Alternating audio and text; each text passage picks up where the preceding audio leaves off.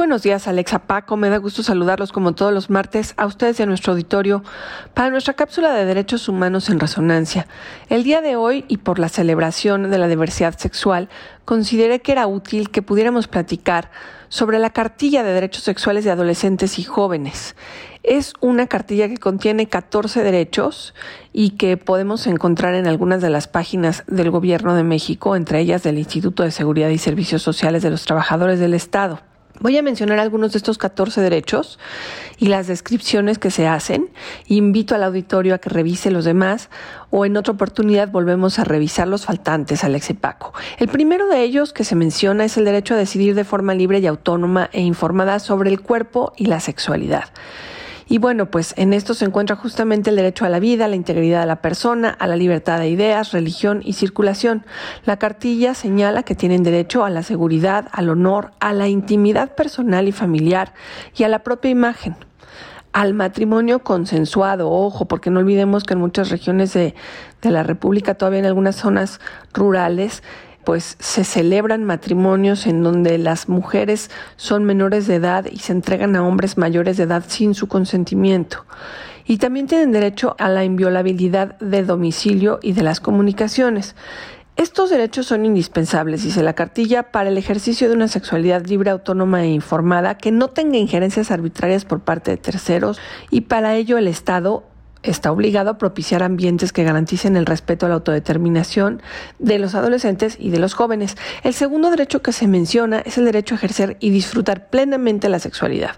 Esto implica, de acuerdo con la cartilla, que vivan cualquier experiencia, expresión sexual, erótica o de género que ellos elijan siempre que sea con pleno respeto a los derechos de las personas involucradas y de acuerdo con las facultades en evolución como práctica de una vida emocional y sexual plena, protegida y placentera.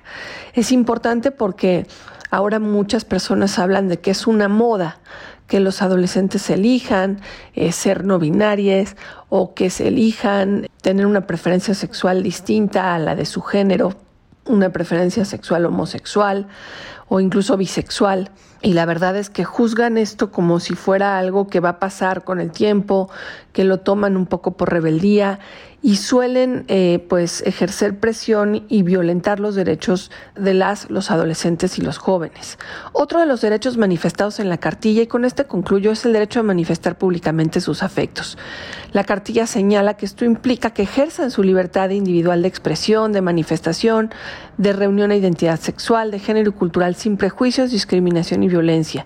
Y bueno, pues que las expresiones de afecto públicas contribuyen obviamente a la promoción de una cultura armónica, afectiva, libre de violencia y de respeto a la diversidad sexual. Y yo me atrevería a decir a la inclusión, porque muchas veces pues a quienes les estorban estas demostraciones de afecto lo que hacen es excluir a estas adolescentes y estos jóvenes y generar en ellos profundas inseguridades, pues huellas emocionales que son difíciles de superar en el futuro.